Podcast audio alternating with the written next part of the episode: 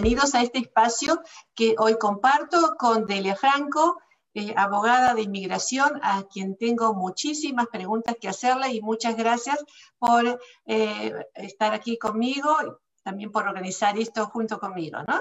Las dos juntas. Tenemos mucho, mucho, mucho que decirles.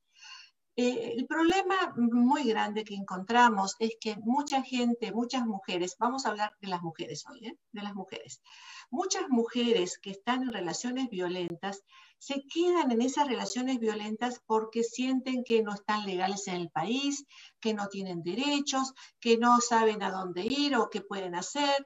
Y y me parte el alma escuchar eso, porque hay tantos recursos en este momento para esas mujeres que están viviendo situaciones tan difíciles, que si simplemente supieran que, esas, que esos beneficios, que esos recursos están allí, pues tendrían una vida mucho mejor, no solamente ellas, sino también sus hijos. Y de eso es lo que queremos hablar hoy con todos ustedes. Por eso estamos las dos juntas. Una abogada que entiende acerca de estos temas y yo como psicóloga para hablar del tema de la violencia doméstica. Ustedes saben, violencia doméstica tiene que ver con eh, violencia emocional, violencia eh, por intimidación, violencia a, nivel financiero y también la violencia física. Sin embargo, hay mucha gente que piensa de que, bueno, los hombres son así, así es como se manifiestan, eso es ser hombre y bueno, uno tiene que saber cómo arreglarlas. Es más, hay muchas mujeres que me dicen, es que cuando yo fui con mi madre y le dije a mi madre lo que estaba ocurriendo en el hogar, mi madre me dijo, bueno, pues tú lo elegiste, ahí te casas, te casaste con él, pues ahora es tu cruz, ¿no? Eh, a ver cómo le haces. Otras mamás que todavía han dicho, pues es tu culpa, mijita, porque tú le llevas la contra, pues dile que sí y ya no va a ser agresivo. Por supuesto, cuando ella le dijo que sí a todo lo que él decía, y se puso más agresivo todavía porque se sentía que tenía todas las de la ley con él. Esas, esas situaciones de violencia en el hogar no pueden continuar, no pueden continuar porque una persona se condena entonces a la violencia, una persona termina no viviendo su propia vida, perdiendo los derechos, la dignidad de una mujer. Y no solamente ella, sino los hijos que aprenden de la misma situación, aprenden que bueno, eh, si mi papá es agresivo, quiere decir que los hombres son agresivos, si mi mamá aguanta todo, quiere decir que las mujeres tenemos que aguantar todo, y así aprende el hijo varón a ser como el papá, la hija mujer a ser como la, mamá, o a veces también cambian los roles, a veces los, los hijos varones son víctimas o las hijas mujeres son agresoras. Realmente tenemos que terminar con la violencia en el hogar. Y la forma de terminar con la violencia en el hogar es poder establecer los límites, es poder decir no, es poder decir no me, no me puedes levantar la mano, no me puedes gritar, pero desde el comienzo. Cuando comienza una relación es cuando uno tiene que ponerse muy fuerte y decir, yo no voy a tolerar que me hables de esa forma, de ninguna forma. Me puede decir lo mismo de esta otra forma. A veces como mujeres tenemos que educar a los hombres en cómo hablarnos, porque un hombre a veces no tiene esa, esa eh, eh, esa calidez para hablar con una mujer porque está acostumbrado a hablar con otros hombres y se hablan de cierta forma y piensan que pueden hablar lo mismo con la mujer. No. Entonces, nosotros también tenemos que decir no, tenemos que decir de esta forma no, de esta otra forma sí. Podemos resolver, resolver cualquiera de los problemas que tengamos si conversamos. Si tú me dices tu opinión, yo te digo mi opinión y entre los dos buscamos cuál es la mejor solución al problema que tenemos, porque entre los dos podemos eh, buscar mejores soluciones, dos cabezas piensan mejor que una, ¿cierto? Absolutamente. Entonces, si podemos establecer esos límites, si podemos comunicarnos mejor, magnífico. Pero si hay violencia en el hogar y si usted se siente amenazada por, porque no tiene los papeles para vivir en este país, porque no está documentada en este país, porque le están diciendo, si tú dices algo, yo te, te echo del país, pues nadie la puede echar del país si usted está viviendo en esos casos. Y esto es lo que yo quiero que hoy la abogada eh, Franco nos explique. ¿Qué recursos tienen las mujeres, también los hombres, pero realmente el 95% de los casos son mujeres. Por eso estábamos hablando de las mujeres, ¿eh? pero ustedes lo pueden cambiar si necesitan pensar que son los hombres. ¿Qué recursos tienen las mujeres cuando viven en una situación de violencia? Eh, ¿es necesario reportar a la policía? A veces se puede hacer algo sin necesariamente reportar a la policía. Por eso tenemos a la abogada Delia Franco para que nos ilumine. Gracias, doctora, doctora Nogales, por su invitación. Es un honor estar aquí con usted. Ah, pero sí, algo que quería comentar antes de que empiece a describir estos tipos de alivio migratorio es que desafortunadamente el COVID-19, esta pandemia ha acelerado o ha incrementado el número de casos de violencia doméstica.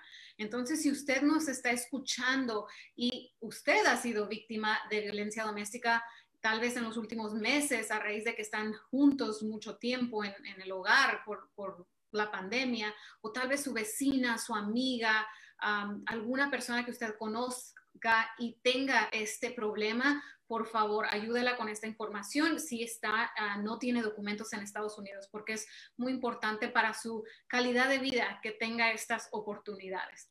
Pero bueno, la primer, el primer tipo de alivio migratorio es el VAWA, es una petición. Esa sería la primera. Y la segunda es la visa U. Voy a hablar de los dos. En mi opinión, una de mis favoritas es la visa U, pero hay veces que no se puede. Pero voy a explicar el por qué.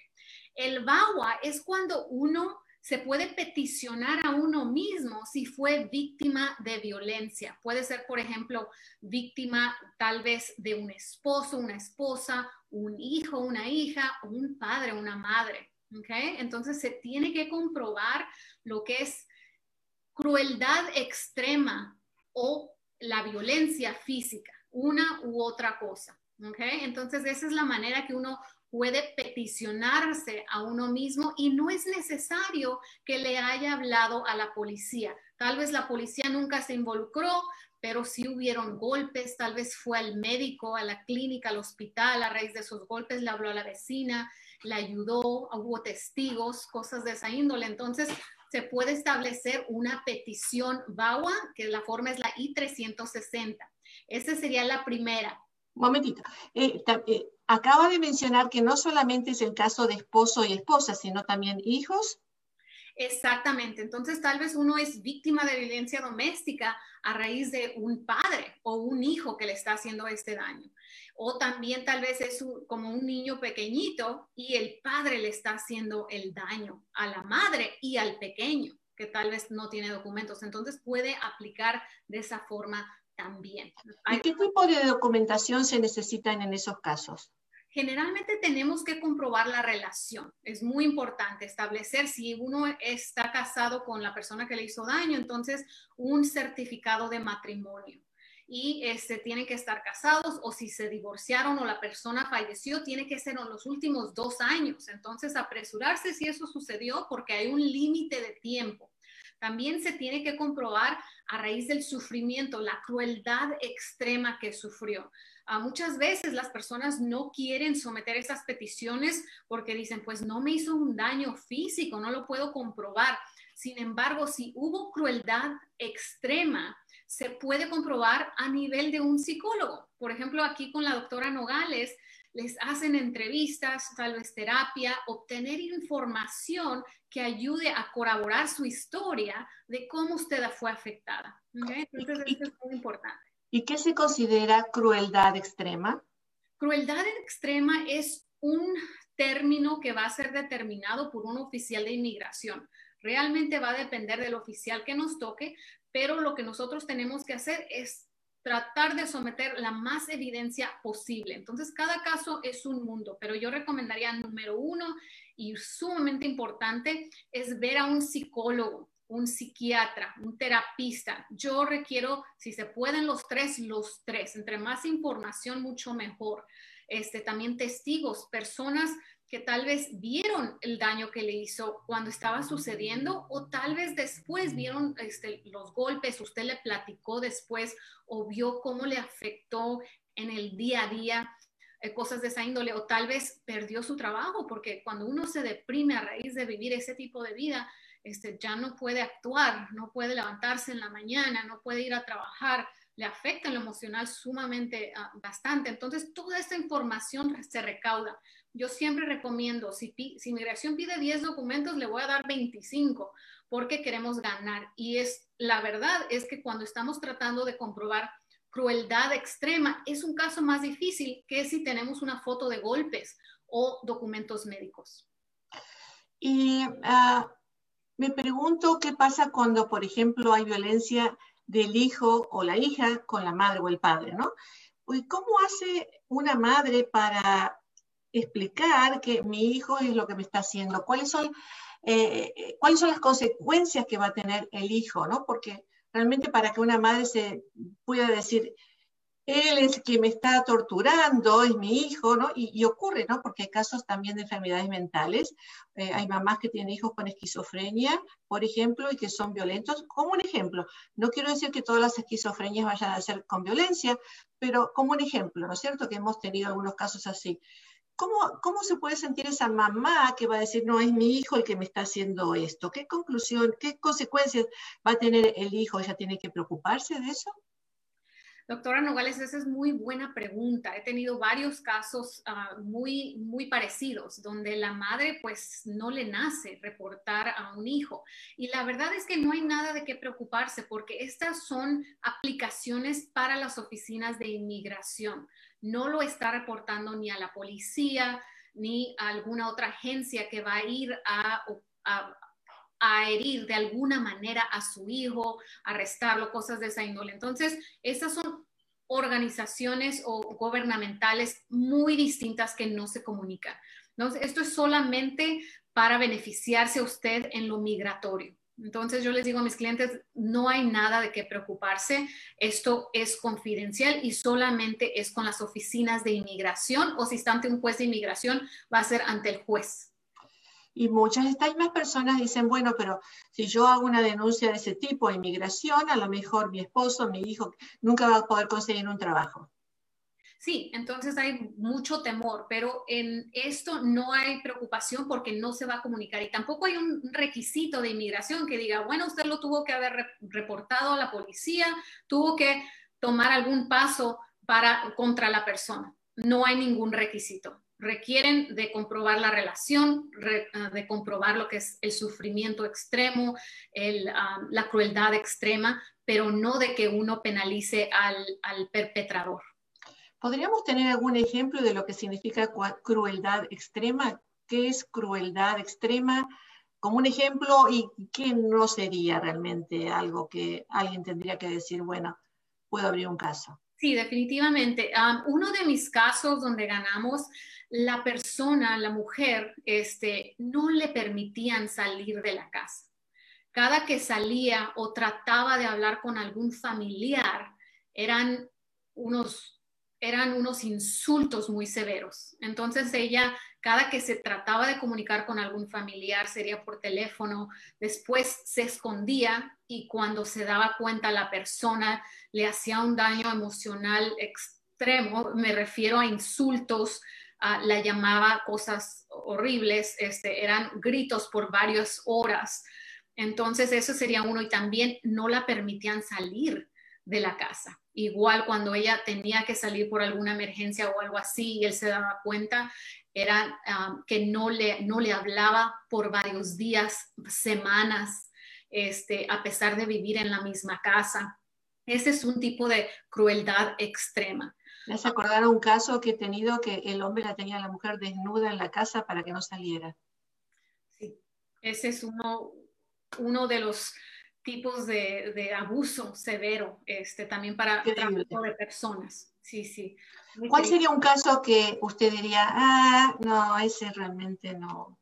Tal vez algunos, hay algunos personas que argumentan mucho, entonces tienen, por ejemplo, ah, discusiones del día a día.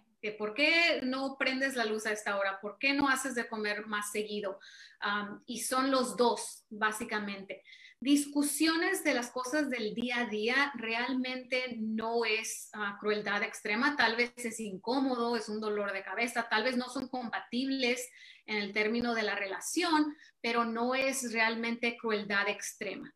Eso es lo que sería un ejemplo. Perfecto, muchísimas gracias. Eh, no tengo más preguntas al respecto. A ver, tengo acá en, el chat, ¿hay alguien? Oh, pero no hay pregunta. Ok. Y la otra visa, Ahora sí, vamos a pasar a la otra visa. Esta es una de mis ah, mi alivio migratorio favorito, no contando la última administración, y voy a decir por qué. A ver. Bueno, la visa U es un tipo de alivio migratorio para víctimas de crímenes. Hay aproximadamente 28 tipos de crímenes. Algo muy importante que se debe de saber es que no tiene uno que tener ninguna relación. Puede ser un perfecto extraño que le, la asaltó tal vez. También puede ser un esposo, una esposa que fue violencia doméstica. Tal vez eh, alguien quiso violarla. Ese tipo de crímenes. Entonces, aproximadamente 28. Se tiene que comprobar que uno fue víctima de un crimen. También se tiene que comprobar que uno cooperó con la investigación del crimen en su contra. Eso puede ser tan fácil como responder preguntas de la investigación o tal vez le pidan que sea testigo en la corte para comprobar los cargos en contra de la persona que le hizo daño no se puede negar, básicamente cooperar. Tengo casos que solamente respondieron una preguntita y eso es suficiente, dependiendo en el caso. Entonces, número uno, ser víctima de crimen. Número dos, cooperar con la policía y comprobar. Básicamente tenemos que pedirle al policía, investigador, detective o tal vez fiscal que nos firme que usted en efecto cooperó en aquel entonces. Entonces tiene que certificar una persona de la agencia de policía o de la corte o de la fiscalía que usted cooperó. Tercero, sufrimiento substancial que usted sufrió a raíz de ese crimen en su contra. Y algo también importante es el buen carácter moral. Entonces, básicamente eso es lo que se requiere para aplicar para la visa U.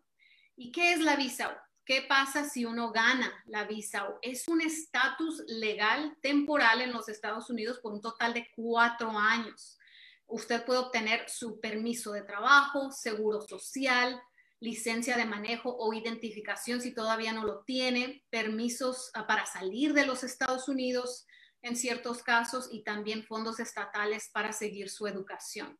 Esos son los beneficios. y después de tres años, esto es algo de mis cosas favoritas, es que tiene camino a la residencia. Puede uno aplicar para la residencia de 10 años y se, otorga obviamente la ciudadanía en cinco años. esos son los beneficios. Un beneficio más y uno de mis favoritos es, tiene el perdón más amplio que existe en la ley migratoria.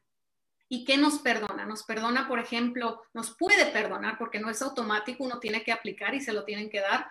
Ah, perdona detenciones en la frontera, tal vez mintió en alguna aplicación, cometió fraude, tal vez tiene ciertos crímenes, Ah, tal vez en una, ah, entrando a los Estados Unidos usó documentos falsos, cosas de esa índole, puede uno ser elegible para el perdón. ¿no? Tenemos muchas personas en esa categoría donde fueron detenidos en la frontera, etc.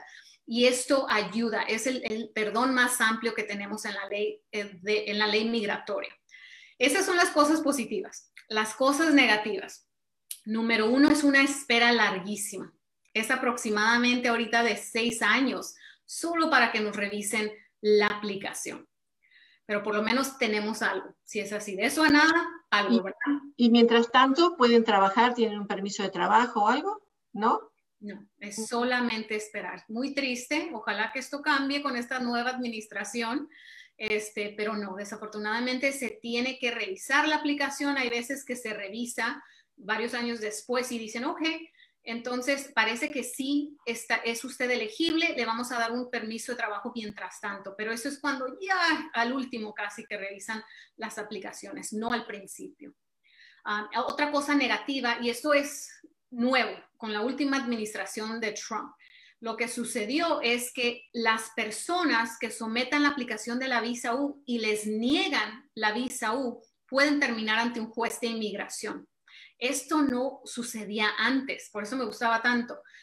La razón que la visa U se creó en los Estados Unidos era porque había un problema muy grave en las comunidades inmigrantes, donde había mucho crimen. Las personas no reportaban a, los criminales por temor de que le van a hablar a ICE o a, la policía de inmigración y me van a deportar a mí, entonces calladitos.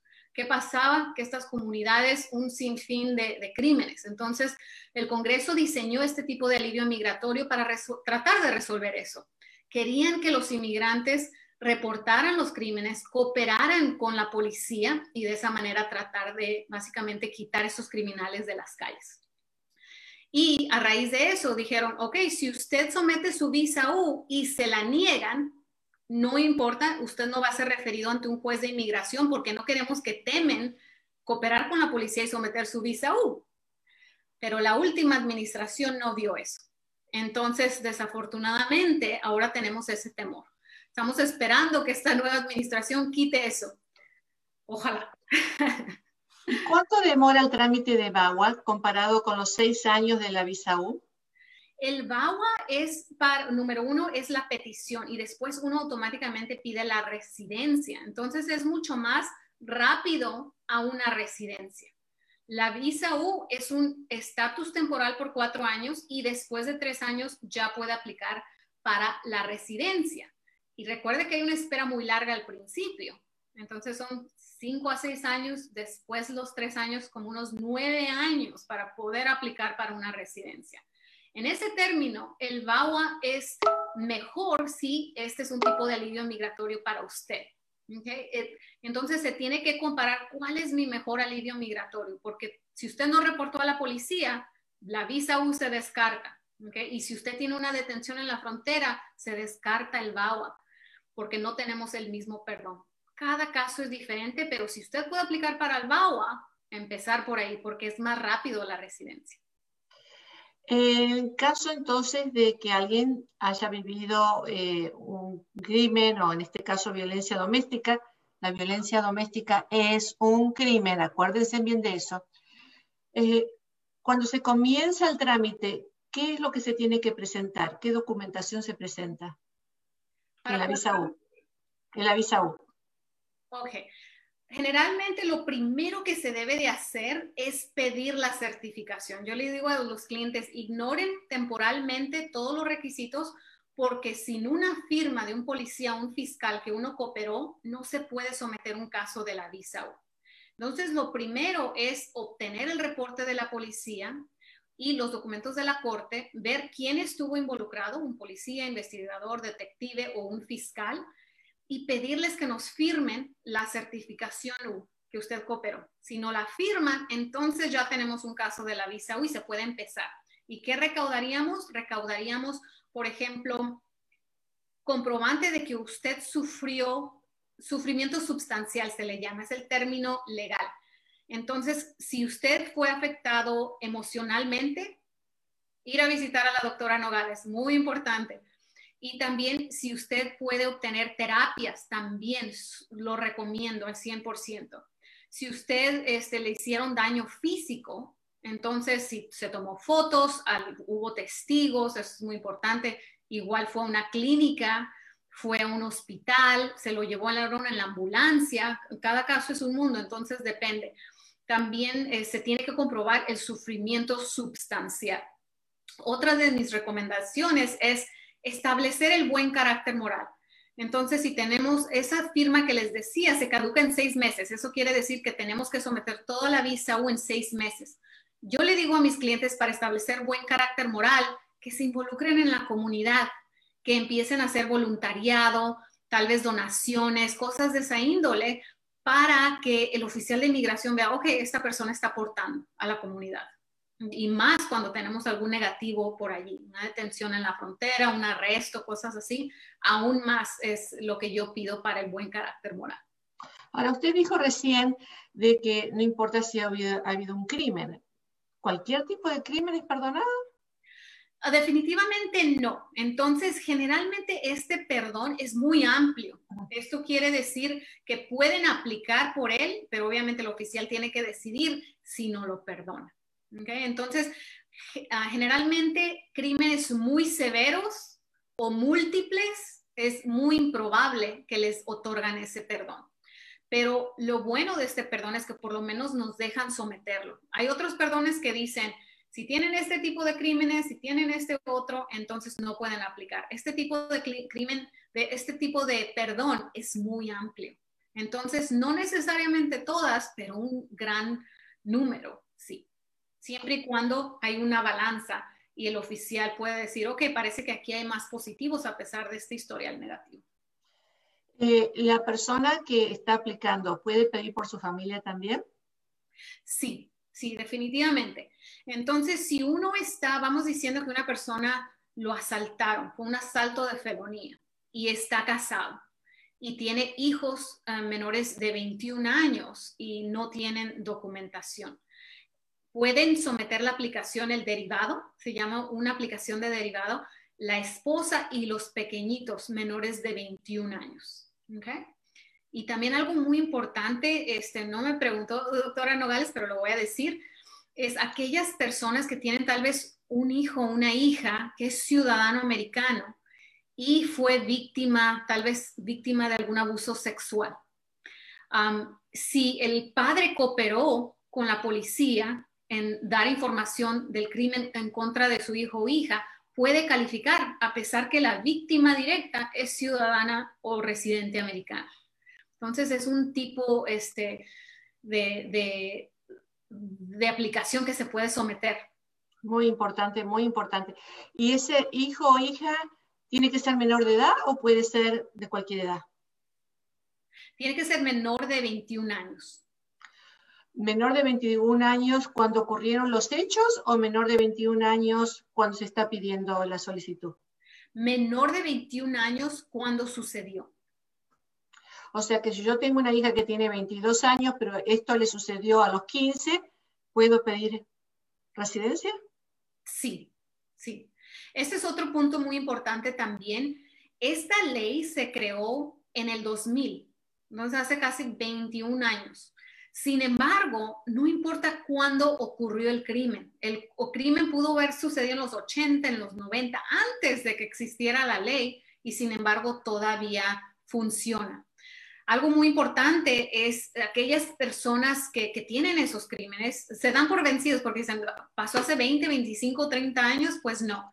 Les voy a decir, es difícil porque me ha tocado a mí, tiene, tiene uno que buscar esos documentos, son, la policía, este, pues hay veces que lo tienen archivado o tal vez hasta destruido de vez en cuando, pero existe esa posibilidad. Entonces no se dé por vencido. Hemos tenido muchas visas sometidas y, y otorgadas eventualmente en casos de los 90 y pocos, pero de los 80 también. Yo he hecho unos cuantos de evaluaciones de los 80, sí. Vamos a ver, tenemos acá unas preguntas. Acá Luis Polanco nos saluda, Esperanza Coronel de Rosas, que se encarga muchísimo de ayudar a la comunidad, también está eh, saludando y dice, una pregunta, si hubo un intento de violación hace 14 años y no se hizo reporte, ¿se puede denunciar? Se puede intentar, pero la, la verdad es que va a ser muy improbable. Pero quizás si esa persona fue un psicólogo en aquella época. Tal vez. Tal ¿Fisioterapia?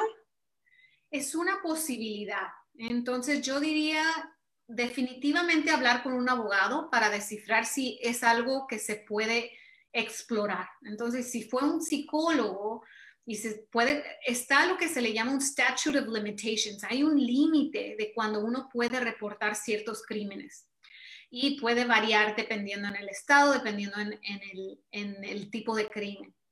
Y 14 años se me hace pues mucho tiempo, aunque fuera un psicólogo. Sin embargo, como le digo, a mí no me gusta perder la esperanza. Yo prefiero que un abogado me diga que no a que yo, yo misma diga que no.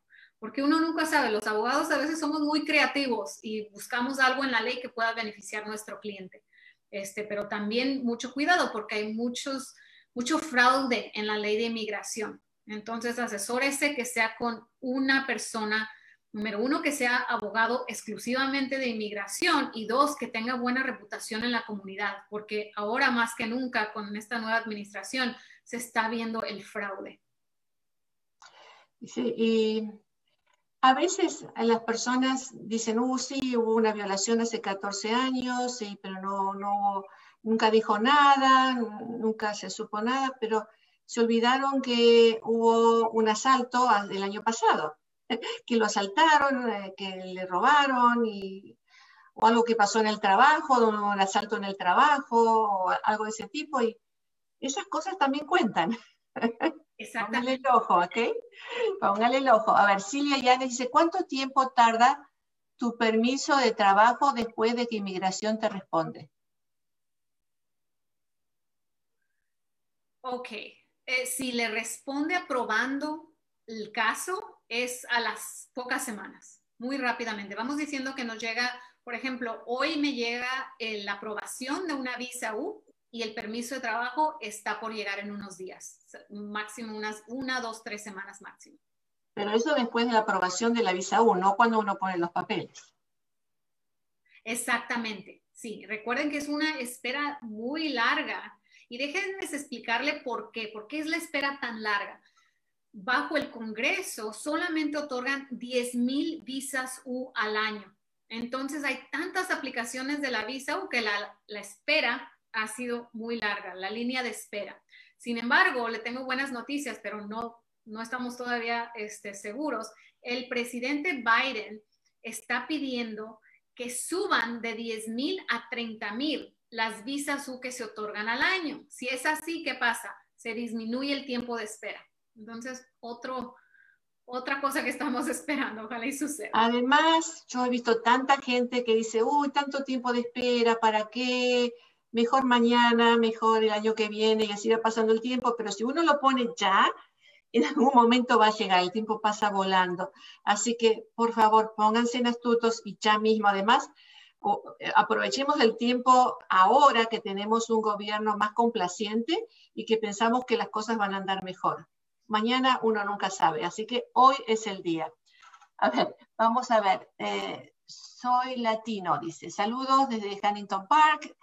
Saludos. Odalis Gutiérrez dice, pregunta, Apliqué para la visa U y estoy esperando respuesta. Mi pregunta es si me afecta que mi hijo mayor haga este año sus taxes reclamando a sus hermanas y yo este año no los reclamé a ellos. ¿Esto me afecta en un futuro? No, no les afecta. Los taxis generalmente no es algo que se enfocan, siempre y cuando ah, lo haga adecuadamente y no comete ningún fraude, eso es algo que no le va a afectar. Muy bien. Luis Cruz dice, yo llevo tres meses esperando el reporte de la policía y todavía no me llega. Mire, yo también estoy muy frustrada porque con el COVID-19 se ha retrasado todo. Entonces, este, yo diría estar arriba de ellos. ahí en nuestra oficina tenemos un especialista que se dedica a reportes de la policía y este, él a veces va, va y da un poquito de lata ahí en la estación y a veces tiene suerte. Entonces, si puede ir, este, tal vez... muy respetuosamente, no a lo que aquí vengo que me la den. No, no, respetuosamente, tranquilo, ¿ok? Sí, pero este, eh, que llame para preguntar, porque hay veces que se pierden. Entonces, si se pierden, va a estar esperando siempre. Y solamente que le verifiquen si lo recibimos o no estamos esperando la línea, básicamente. Bueno, Ah, Esperanza dice, no fue ah, Esperanza es quien dijo acerca de la violación hace 14 años. Está diciendo, no fue el psicólogo, la familia la intimidó.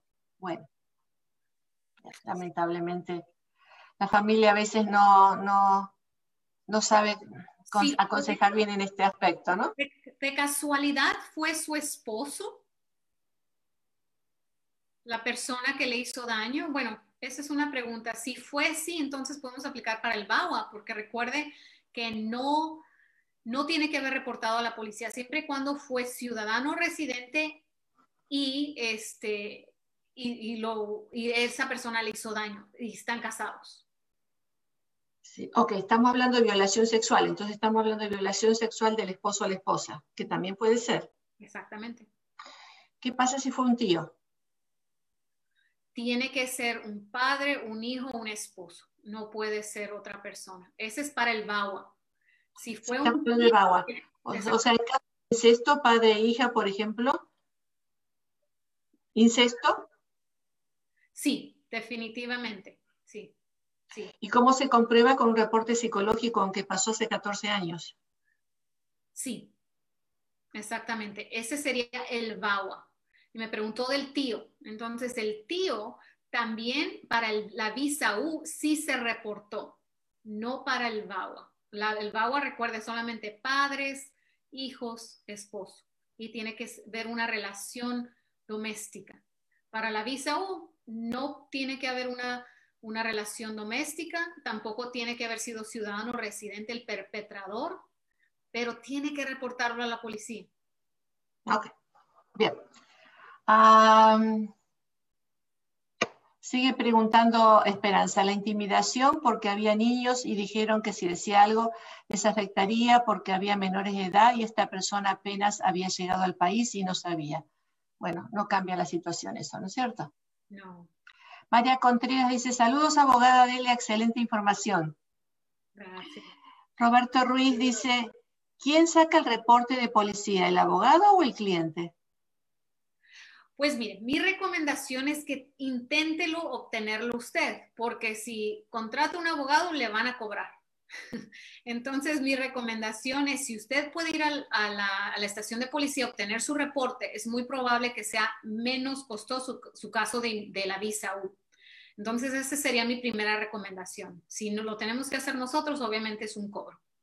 Alguien me dijo que el abogado le cobró mil dólares por sacar el reporte de policía. Ay, ay, sí. Ay. Salvador Vargas dice, excelente información. Muy bien. Acá tenemos otras preguntas más. De Paquita Lozada. Muy buenas noches, doctora. Gracias por todo el tiempo y dedicación a nuestra comunidad. Mi caso es el siguiente. De pequeña fui abusada físicamente por mi padre y después por mi padrastro. Vine a este país y desafortunadamente me involucré en dos relaciones abusivas. La primera viví con un hombre violento y alcohólico por cinco años y la segunda por diez años con otro hombre muy parecido al primero. Nunca me casé con ninguno y me gustaría saber si puedo recibir ayuda psicológica y puedo calificar para la visa U. Ayuda psicológica realmente la necesita porque si no va a terminar con un tercero con una situación semejante. Eh, hay mucho que revisar cuando hay un trauma.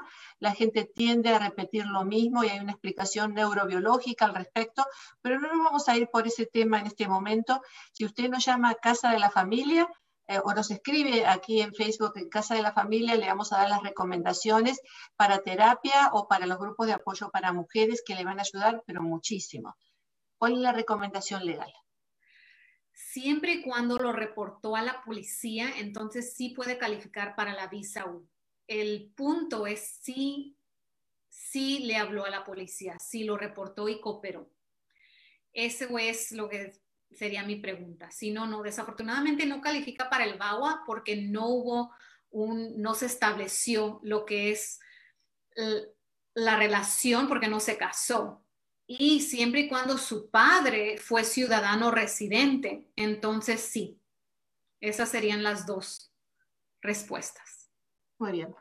La otra es de Liliana Saavedra, dice, doctora, soy una mujer de 73 años de edad y por varios, varios años he sufrido de agresiones verbales y físicas por parte de mi nuera. Ella es una persona muy diferente cuando mi hijo está y cuando no está en la casa. Y cuando yo le relato a mi hijo de su comportamiento, ella lo niega y le dice que yo estoy loca y que estoy disvariando. Yo ya estoy muy cansada de esta situación, pero no sé a dónde ir. No tengo recursos porque además soy indocumentada. ¿Será que la abogada me puede ayudar con algo? Lo tiene que reportar a la policía si llega al nivel de un crimen. Entonces, pero un crimen tiene que ser violencia doméstica severa, entonces, o puede ser un asalto. Lo único que podría haber sería... dice, dice agresiones verbales y físicas. Y ese sería un elderly abuse, ¿no? Un abuso de personas mayores. No es, reportable.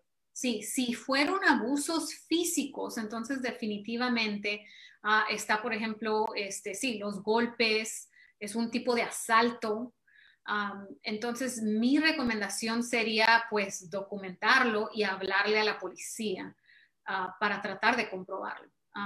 El requisito sería, número uno, que el policía empiece la investigación en contra de la persona.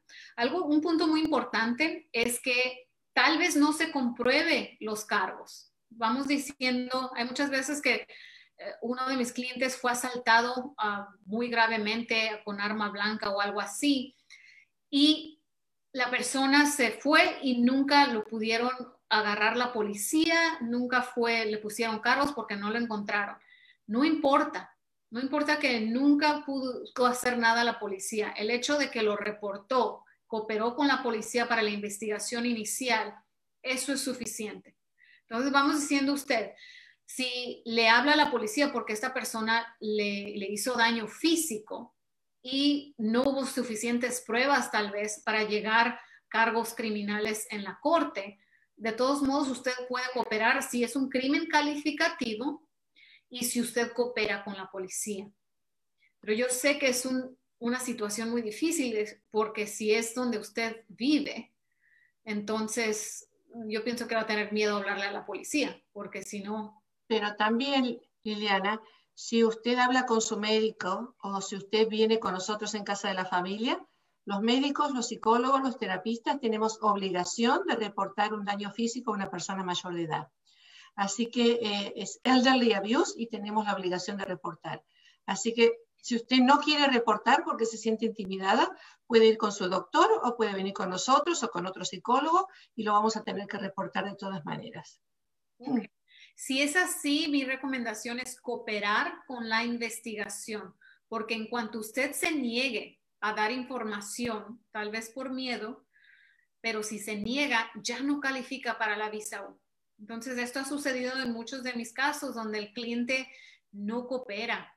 Y si no coopera y la policía tiene archivado que usted no quiso poner cargos o dijo que tenía miedo o alguna cosa así, no nos pueden firmar su cooperación.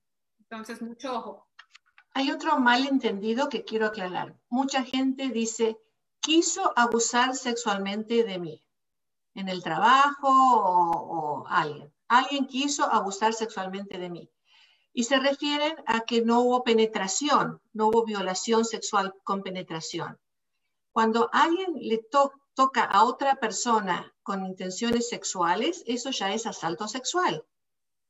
Pero, a ver, se lo dejo a la abogada para que lo aclare. Sí, definitivamente. Y también intento. Intento de uno de los 28 crímenes es suficiente. Entonces, tal vez alguien intentó asaltarlo intentó violar. Ah, tal vez no hubo ningún contacto físico, pero había una planeación para cerrar tal vez unas puertas o tenía algún, algún plan. Intento de violación también funciona. Entonces el intento es suficiente para una visa o siempre, que, siempre y cuando sea intento y sea una combinación de un crimen calificativo de los 28. ¿Qué pasa con esa gente creativa que dice, ah, entonces yo voy a decir que iba por la calle y vino un hombre que me quiso violar, que me quiso agarrar y yo me zafé y se fue corriendo porque le di una patada y salió corriendo y llamé a la policía. ¿Qué pasa en este tipo de creatividad? Dos cosas. Este, número uno, tiene que ser un asalto de felonía, entonces tiene que ser grave. Ah, no puede ser como alguien que venga y, este, le, quitó el bolso y corrió. Tiene que haber un susto muy grave o tiene que haber un daño físico, tiene que ser algo agravante, número uno. Número dos, no sea creativo, porque el fraude en inmigración es muy penado. No solamente eso, por, número uno, puede tener cargos de inmigración, violaciones migratorias por cometer fraude, cual le puede impedir arreglar por el resto de su vida. Número dos, si acaso este, se dan cuenta, puede ser, le pueden poner cargos criminales en su contra. Entonces, la creatividad en inmigración no debería de, de existir, solamente si es real, porque estamos, vamos a tener problemas más graves que los que teníamos con esa creatividad. ¿Y esa creatividad de personas que se casan sin estar casadas, por ejemplo? ¿Cómo? Esa, esa creatividad que no viene al caso de ahora, pero de, gente que se casa, pero realmente... Sí, sí, tampoco. Eso, eso es sumamente penado también. Y ahora, esto es algo reciente, ahora si tiene, si inmigración tuvo sospecha de cometer fraude de matrimonio, ya no puede arreglar por medio de una petición familiar. Es muy triste. Antes se le hacía muy fácil a la gente someter a aplicaciones de inmigración mintiendo, fabricando evidencia. Ya no estamos en esos tiempos. Es muy importante que la comunidad inmigrante no tome muy en serio una aplicación de inmigración porque las consecuencias pueden ser sumamente severas. Desafortunadamente, doctora Nogales, en nuestros países el fraude es muy común y el, bribery que se le llama. Entonces, eso, eso no lo podemos traer de nuestros países, se tiene que quedar allá. Entonces, tener mucho cuidado porque yo he visto las penalidades y hay otros abogados sin ética que están dispuestos a hacer cualquier cosa. Entonces hay que tener mucho cuidado porque su futuro eh, vale más que estas cosas. Muy bien. A ver qué otras cosas tenemos aquí. esta ya la conté. Gracias por la información, dice Luis Cruz. Beauty Nails Pérez. Ah, qué nombre. No sabe cuánto más tenga que esperar para alguna respuesta. Tengo mi recibo de visa U. Mis huellas fueron en el 2019 y el recibo me llegó en ese mismo año. Podemos seguir a la siguiente pregunta y lo voy a revisar rápidamente. ¿En qué mes están trabajando los casos este mes? Esa es la última pregunta. Ah, no, acá tengo otra. María Contreras dice, gracias Ana Nogales y Delia Franco por este espacio excelente, ejemplos muy entendidos, muy bien. Estamos invitando a, todas nuestras mujeres de los grupos de mujeres de violencia doméstica, que tenemos seis grupos, así que hemos invitado a todas. Si usted piensa que esto lo puede compartir con su comadre, con otras mujeres, por favor, lo vamos a dejar aquí en Facebook para que ustedes lo puedan compartir y para que otras personas puedan enterarse. Como ya hemos visto, teníamos a muchos hombres, tenemos a Luis, a Roberto, a Salvador, hemos tenido muchos hombres participando también. Nuevamente, esto no es solamente para las mujeres, estamos hablando más en función de mujeres porque el 95%, 97% de los casos, la mujer es la víctima de violencia doméstica, pero también sabemos que es al revés. Y como ya ven, hemos hablado de otros casos pertinentes también alrededor de la violencia en el hogar. Así que por favor transmitan esta información porque todavía me encuentro con mucha gente que me dice, yo no sabía que podía, yo no sabía. Pues es tiempo que todos lo sepan y ahora más que nunca. Sí, definitivamente. Ya lo revisé. Este mes están trabajando en los casos sometidos marzo 26 del 2016. Ay, mi querida, le faltan como tres años más entonces, ¿no? Y esto lo puede revisar usted en el website. Es, solamente puede poner en Google USCIS Processing Times, tiempos de proceso for U visas. Y ahí puede poner la forma, que es la I-918, es la forma, de, la forma para la visa U, I-918 y poner la oficina que está tramitando su visa U y ahí le va a dar lo que es la fecha en la que está trabajando. Aquí es marzo 26 del 2016. 2016, o sea que ya son, digamos, cinco años, cinco años exactamente. ¿En las otras visas también son cinco años? No, definitivamente no. Todo depende de cuál. depende de, de, qué tipo de alivio, de qué visa, depende de qué país, depende quién lo está peticionando, todo varía. Las visas, por ejemplo, de matrimonios. Siempre y cuando sea su esposo o esposa ciudadano americano, no hay espera. Es una visa inmediata, de un familiar inmediato. Sin embargo, obviamente es el trámite lo que dura, pero no hay espera. ¿Y cuánto dura el trámite más o menos? Ahorita está durando aproximadamente de un año a un año y medio. Bastante también, ¿no? A ver, acá Doña Beauty escribe nuevamente, gracias Casa de la Familia, me ayudó mucho en Orange County con terapias para mi niño y para mí. Ah, bueno, muchísimas gracias por, eh, por dar, dar, fe.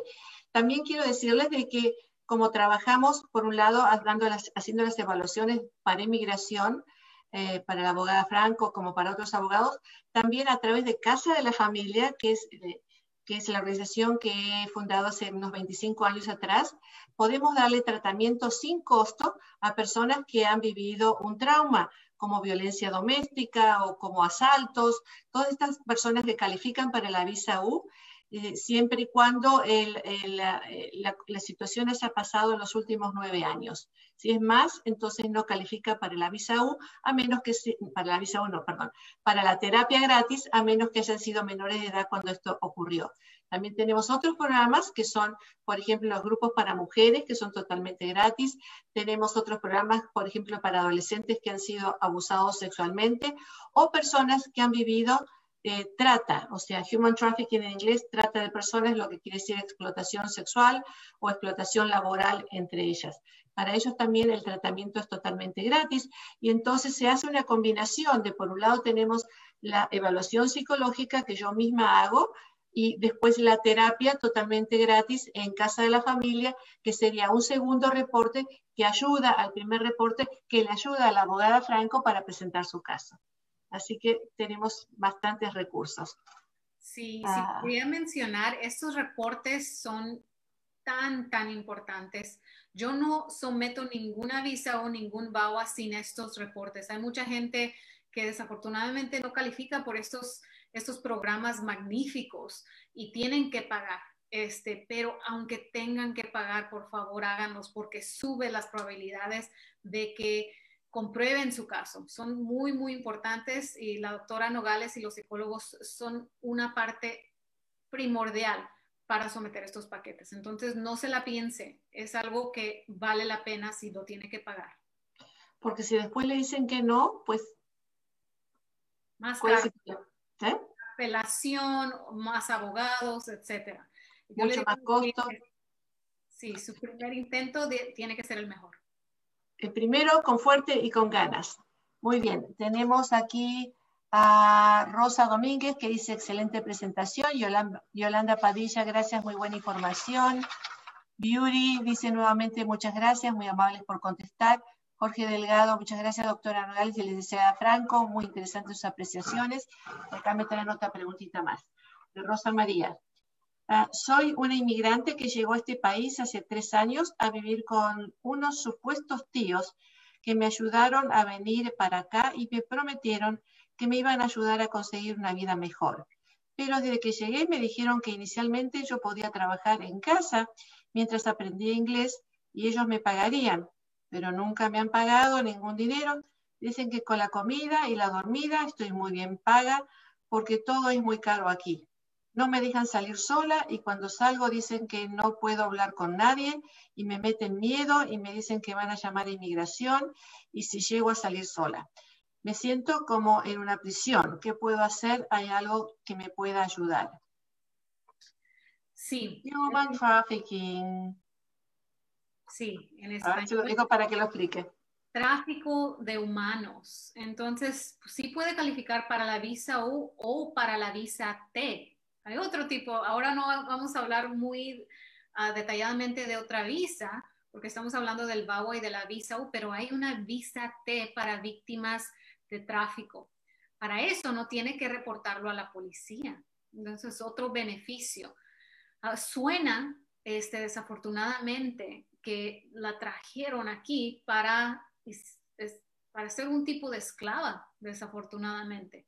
Entonces, esto puede ser un tipo de crimen para la visa T y también para la visa U. Para la visa U lo tiene que reportar a la policía. Esto es muy importante, pero tal vez califique para la visa T y no sea necesario hablarle a la policía. Entonces, mi recomendación es hablar con un abogado porque tenemos que hacerle varias preguntas, ah, porque recuerde que no se requiere de hablarle a la policía, pero hay otros requisitos sino que sube lo que es ah, la documentación que nos van a pedir. Entonces tenemos que averiguar si su caso califica, pero si no califica está la visa U, sí lo reporta.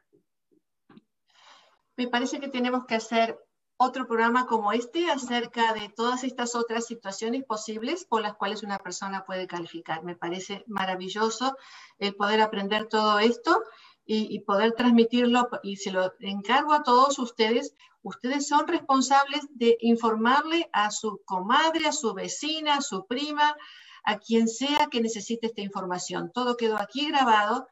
Ustedes lo pueden compartir con quienes necesiten compartirlo. Por favor, háganlo, ¿ok? Y nos comprometemos a hacer esto nuevamente, ¿sí? Absolutamente. de hoy. a mí me encanta informar a la comunidad y más con una doctora como usted que siempre hace tanto para, para nuestra comunidad. Muchísimas gracias. ¿Cómo la pueden encontrar? ¿Cómo la pueden localizar? Ah, el bufete se llama Franco Law Group, Grupo Legal Franco, y nos pueden encontrar en el website. El website es www.francolawgroup.com. Muy fácil y también en Facebook. Tenemos una página de Facebook, estoy muy orgullosa de, ella porque informamos a la comunidad. Día a día este, estamos dando todas las noticias del día, especialmente con la última administración y con esta administración, las cosas están cambiando múltiples veces al día. Entonces recomiendo que nos sigan en Facebook, en Instagram y también en Twitter. Ahí está. Con gusto. Magnífico. Y ustedes saben que siempre pueden comunicarse con Casa de la Familia. Casa de la Familia es su segundo hogar. Nos pueden llamar por teléfono al 877-611-2272 o también nos pueden escribir aquí en Facebook que tenemos siempre una persona que les puede responder sus preguntas. Podemos dar servicios a través de telemedicina, o no sé si se llamará tele, telelegal. Consultas legales. que las podemos hacer por teléfono, por Facebook, por Zoom, por, por FaceTime, por eh, AppDocs, por miles de, miles de posibilidades que tenemos hoy en día. Así que se ha expandido y podemos dar estos servicios en todo California. Exactamente. Es lo, lo raro de toda esta pandemia es que ahora tenemos clientes en todos los Estados Unidos escucharon de, nuestras oficinas, gracias a Dios la buena reputación que tenemos, entonces tenemos clientes por donde quiera. Y yo soy abogada federal y estoy certificada y puedo representar a cualquier persona en la Unión Americana. Nosotros eh, podemos dar servicios en toda California, pero también podemos eh, algunas veces tener excepciones en otros estados. Si usted tiene dudas, llame, no se quede con la duda, llame, pregunte Vamos a los últimos dos comentarios. Luis Cruz dice, a nosotros nos golpearon en el patio de la casa y tengo evidencia y estoy cooperando con la policía. ¿Puedo aplicar para la visa U? Es posible si fue asalto de felonía. Entonces, revise los 28 crímenes para la visa U y revise que cuando le firmen su certificación sea uno de los crímenes calificantes. Muy bien y después pues, siguen y siguen. Dicen, esta información es muy importante para nuestra comunidad, se agradece mucho. María Contreras, excelente presentación, excelente información de muy buenas fuentes para que nuestra comunidad, gracias por este espacio. Saludos a la señora Contreras, es un fan de nosotros. Muchísimas gracias por sus comentarios. Saludos a Esperanza Corona de Rosas, que siempre anda colaborando con la comunidad y nos anda preguntando cómo le podemos ayudar a Juancito y a Juanita y a María y a Mario. Muchas gracias a todos ustedes por haber participado el día de hoy y acuérdense, este pedazo de información, comuníquenselos, repártanlos, informémonos, aprendamos y tengamos todo lo que necesitamos para tener esta, esta vida en los Estados Unidos lo mejor posible. Gracias, abogada Franco. Volvemos a estar prontamente con todos ustedes. Un placer. Adiós. Adiós.